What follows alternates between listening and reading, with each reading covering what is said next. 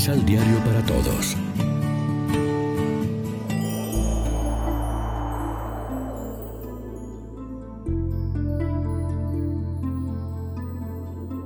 Primera lectura.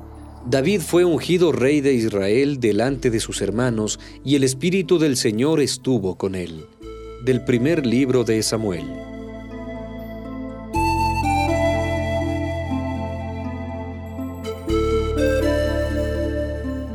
En aquellos días dijo el Señor a Samuel, ¿Hasta cuándo vas a estar triste por Saúl? Yo ya lo rechacé, y él no reinará más sobre Israel. Ve a la casa de Jessé, en Belén, porque de entre sus hijos me he escogido un rey. Llena pues tu cuerno de aceite para ungirlo y vete. Pero Samuel le replicó, ¿Cómo voy a ir? Si Saúl se entera, me matará. El Señor le respondió, Lleva contigo una ternera y di, vengo a ofrecer un sacrificio al Señor. Invita a Jesse al sacrificio y yo te indicaré lo que has de hacer. Luego ungirás al que yo te señale. Hizo Samuel lo que el Señor le había dicho. Cuando llegó a Belén, los ancianos de la ciudad salieron a recibirlo temerosos y preguntaron, ¿Vienes en son de paz? Le respondió, sí, vengo a ofrecer un sacrificio al Señor. Purifíquense y vengan conmigo al sacrificio. Luego purificó a Jesse y a sus hijos y lo invitó también al sacrificio. Cuando se presentaron ante él, al ver a Eliab, el hijo mayor de Jesse, Samuel pensó, Este es sin duda el que voy a ungir como rey. Pero el Señor le dijo, no te dejes impresionar por su aspecto ni por su gran estatura, pues yo lo he descartado, porque yo no juzgo como juzga el hombre. El hombre se fija en las apariencias, pero el Señor se fija en los corazones. Entonces Jesse llamó a su hijo Abinadab y lo hizo pasar ante Samuel y le dijo, Tampoco a este lo ha escogido el Señor Jesse hizo pasar a Samá, pero Samuel le dijo, A este tampoco lo ha elegido el Señor. Así fueron pasando ante Samuel siete de los hijos de Jesse. Pero Samuel dijo, Ninguno de estos es elegido del Señor. Luego le preguntó a Jesse, ¿Son estos todos tus hijos? Él respondió, Falta el más pequeño, que está cuidando el rebaño. Samuel le dijo, Hazlo venir, porque nos presentaremos a comer hasta que llegue. Y Jesse lo mandó a llamar. El muchacho era rubio, de ojos vivos y de buena presencia. Entonces el Señor dijo a Samuel, Levántate y úngelo, porque este es. Tomó Samuel el cuerno con el aceite y lo ungió delante de sus hermanos. A partir de aquel día, el Espíritu del Señor estuvo con David.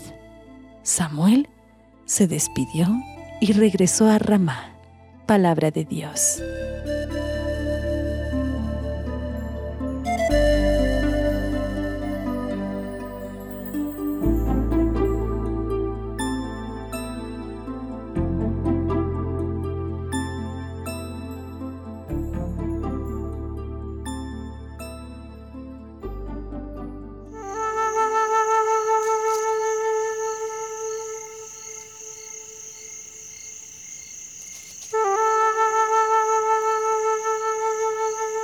Salmo responsorial del Salmo 88. He encontrado a David, mi servidor. He encontrado a David, mi servidor.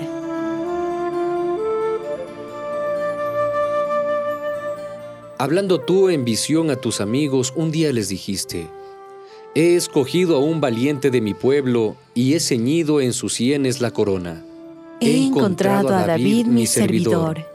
He encontrado a David, mi servidor, y con mi aceite santo lo he ungido. Lo sostendrá mi mano y le dará mi brazo fortaleza. He encontrado a David, mi servidor. Él me podrá decir, tú eres mi Padre, el Dios que me protege y que me salva. Y yo lo nombraré mi primogénito sobre todos los reyes de la tierra. he encontrado a David mi servidor.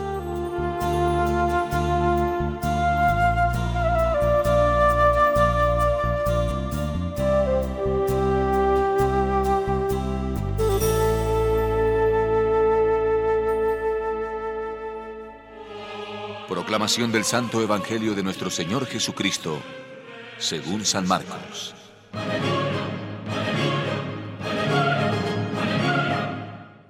Un sábado, Jesús caminaba por los sembrados con sus discípulos.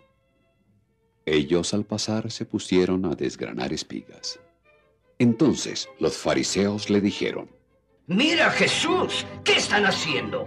Es cosa que no se puede en día sábado. Él les dijo, ¿Nunca han leído ustedes lo que hizo David cuando él y sus compañeros tuvieron necesidad y sintieron hambre? que entró en la casa de Dios en la época del sumo sacerdote Abiatar y comió los panes de la ofrenda que solo pueden comer los sacerdotes, y les dio también a los que estaban con él.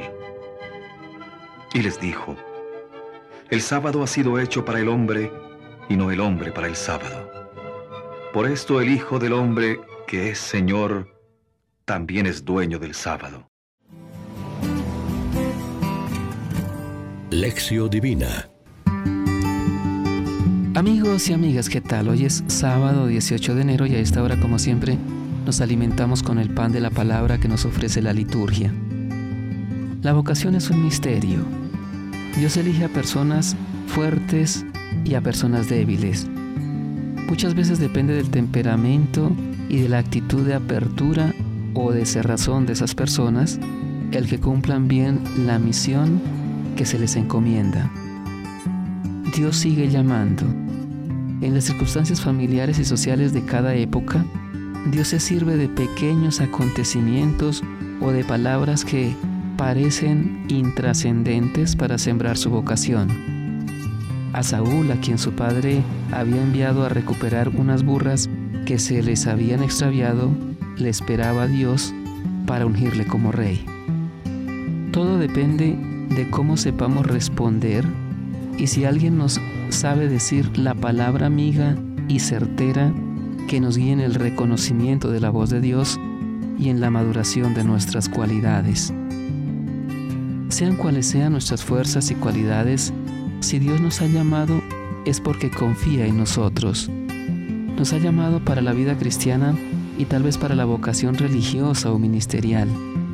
Él es quien nos da su espíritu él es quien nos unge para la misión, el que a través de su palabra, de los sacramentos y de la ayuda de la comunidad y de tantas personas, hace posible que respondamos con generosidad y fidelidad a su elección. La llamada que hace Jesús a Mateo, a quien Marcos llama Leví, para ser su discípulo, ocasiona la segunda confrontación con los fariseos. Antes lo habían atacado porque se atrevía a perdonar pecados. Ahora porque llama a publicanos y además come con ellos. Ante la reacción de los fariseos puritanos encerrados en su autosuficiencia y convencidos de ser los perfectos, Jesús afirma que no necesitan médicos los sanos sino los enfermos, que no ha venido a llamar a justos sino a pecadores es uno de los mejores retratos del amor misericordioso de Dios manifestado en Cristo Jesús. Con una libertad admirable, Él va por su camino anunciando la buena noticia a los pobres, atendiendo a unos y otros, llamando a pecadores a pesar de que prevé las reacciones que va a provocar su actitud. Cumple su misión. Ha venido a salvar a los débiles y los enfermos. A todos los que no somos santos nos consuela escuchar estas palabras de Jesús. Cristo nos acepta porque somos, no porque somos perfectos, sino que nos acoge y nos llama a pesar de nuestras debilidades.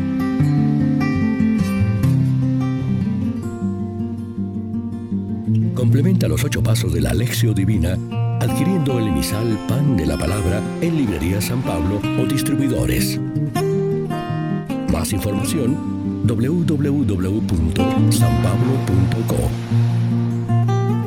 De la palabra. Vive la reflexión.